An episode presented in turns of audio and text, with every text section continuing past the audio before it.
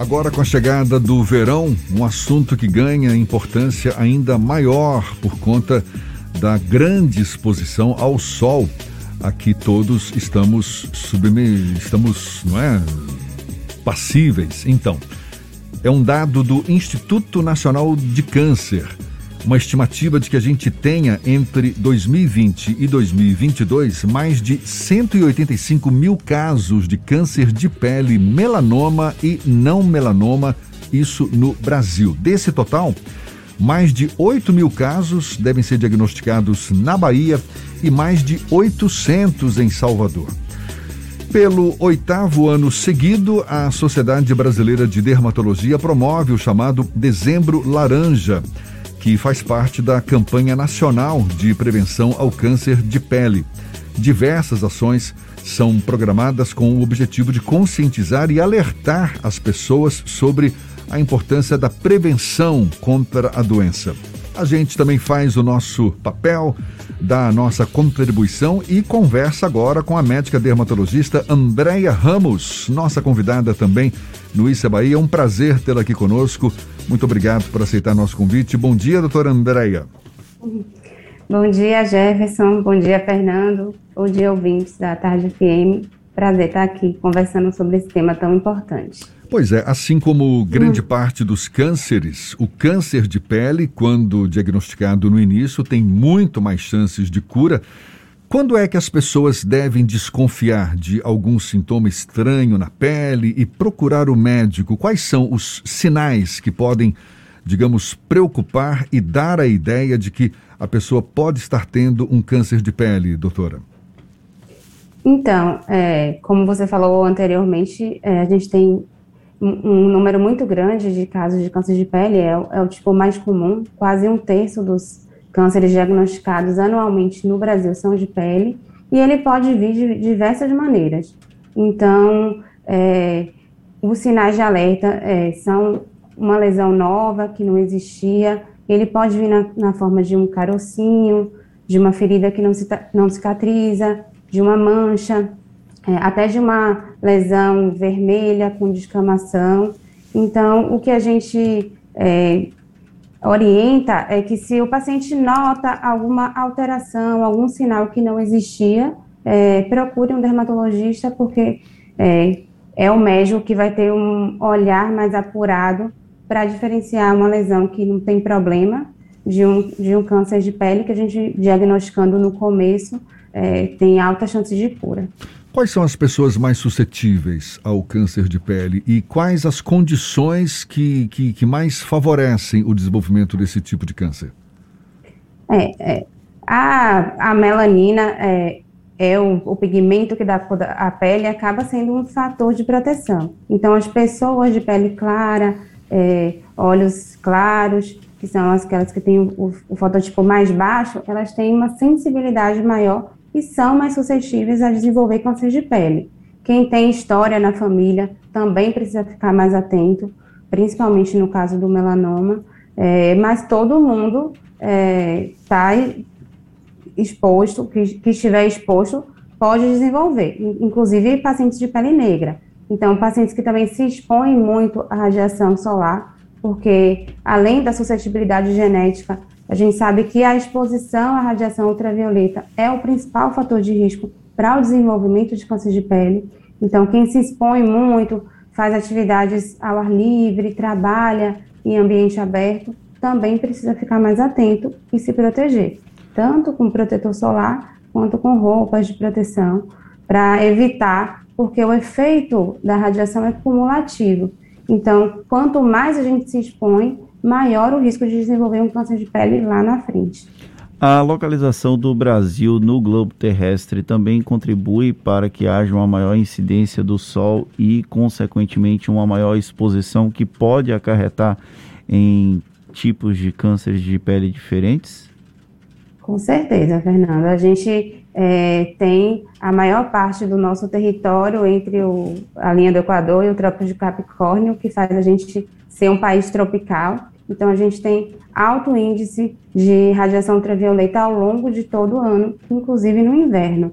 Então, é, a gente fica muito mais exposto e tem o risco, é claro que aí vai da individualidade de cada um, dos hábitos de vida de cada um, mas na, na população em geral a gente está mais exposto do que outros países que que estão em outras localizações, sem dúvida. A gente vem chegando o verão, né? O verão começou essa semana apesar de ter começado com chuva, bem fora do Sim. nosso padrão, mas é um momento que todo mundo acaba exposto mais ao sol, praia, piscina, atividade física. E aí é sempre bom a gente perguntar quais são os cuidados que nós precisamos manter para que a pele esteja saudável e evitar o aparecimento de, inclusive, não melanomas que não sejam cânceres malignos, mas que devem ser motivo de preocupação. É, então, a gente começou o verão com chuva de forma bem atípica, mas isso não, super importante a gente frisar que isso não dispensa o uso do protetor solar. É, a nuvem, ela acaba impedindo um pouco a passagem da luminosidade, mas a radiação ultravioleta, ela consegue passar na maior parte. Então, a gente continua exposto mesmos, aos mesmos riscos, mesmo em dias de chuva e ambiente é, nublado. Então, é, a radiação é, ultravioleta A e B pode causar vermelhidão, insolação, envelhecimento, manchas e, a longo prazo, pelo efeito cumulativo, alterar é, a nível celular o nosso DNA e, lá na frente, causar um, um câncer de pele. Então, o uso de chapéu com aba larga cobrindo a orelha, óculos de sol é importantíssimo, porque a gente precisa proteger os olhos também. É, protetor solar diariamente, mesmo em dias de chuva. E é, roupas, né, se possíveis, quando expostas com proteção ultravioleta, aquelas roupas que têm é, o tecido específico para proteger contra a radiação ultravioleta. É, evitar ficar muito tempo exposto ao sol, procurar sempre sombra, é, eu gosto de dizer que a gente, é, é, às vezes, tem a impressão que o dermatologista tem fobia do sol. A gente não tem fobia do sol. O sol é importantíssimo para a vida, para humor. A gente sabe que no verão até a nossa é, disposição fica melhor. Então, a gente é, não quer que ninguém deixe de se expor, mas vai se expor com, né, com proteção, com cuidado, porque é, o câncer de pele ainda é um importante problema de saúde pública e ele é altamente prevenível. E é isso que a gente quer é, deixar bem claro aqui que a gente se protegendo, a gente pode se expor, aproveitar o verão, é, depois de, de, todo esse tempo de pandemia, é, que ainda precisa ter bastante cuidado, é, mas que dá para a gente aproveitar com, com proteção, sim. Doutora André, a gente ouve falar também tanto assim por parte dos médicos que de fato, é importante a gente também se expor ao sol, não é? De tomar banho de sol, pelo menos uns 20, 30 minutos, não sei, mas em média, por aí diariamente e não naquele primeiro sol do dia ou no sol da tardinha, que são os sóis mais uhum. fracos, né, digamos assim, uhum. mas o sol ali das 10, 11 horas. Eu gostei horas. dos sóis, parece é. que nós temos alguns. Não, Na verdade, no Brasil tem três, quatro para cada pessoa, eu até entendo Você essa entendeu o que eu quis dizer, não foi? Então tá. Entendi, a gente só não perde a piada mesmo. Como é que a gente consegue é, chegar ao equilíbrio? Porque o que se recomenda é que a gente tome banho de sol diariamente, até para aumentar a imunidade do organismo, né? Desenvolver uhum. a vitamina D, a tão, tão famosa vitamina D que, que o sol nos, nos, nos permite desenvolver. E, e, ao mesmo tempo, essa preocupação com a preocupação. É, é, essa preocupação com a preocupação também é ótima, né? Uhum. Mas é, é, é esse banho de sol para desenvolver a imunidade e tal, tem que ser necessariamente também com protetor ou os 20 minutinhos diários bastam ali sem protetor nenhum? Então, esse é um tema bem importante e polêmico, porque de fato, assim, a gente precisa da vitamina D e a maior parte é produzida pela pele é, com a exposição solar. É, o que os, os, estudos mostram em laboratório é que, assim, uma pele é, pro, é, completamente coberta por, protetor solar em grande quantidade, tem uma diminuição, é, de, é, tem uma produção de vitamina D diminuída. Mas na vida real, a gente não observa isso. É, a, gente, a gente não cobre a pele completamente de vitamina é, de protetor solar e usa uma quantidade abaixo do que é feito nos testes de laboratório. Então, como a gente conversou e a gente vive num país com alta é, taxa de radiação ultravioleta ao longo de todo o ano, é, essa exposição que a gente acaba tomando indiretamente no dia a dia, andando na rua, ela é, costuma, na maioria das pessoas, ser suficiente para a produção de vitamina D. Então, a Sociedade Brasileira de Dermatologia não recomenda de rotina essa exposição, é, especialmente no período de 10 a 16, é, que é a, a, maior incidência de radiação UVB, né, é, para a produção de vitamina D.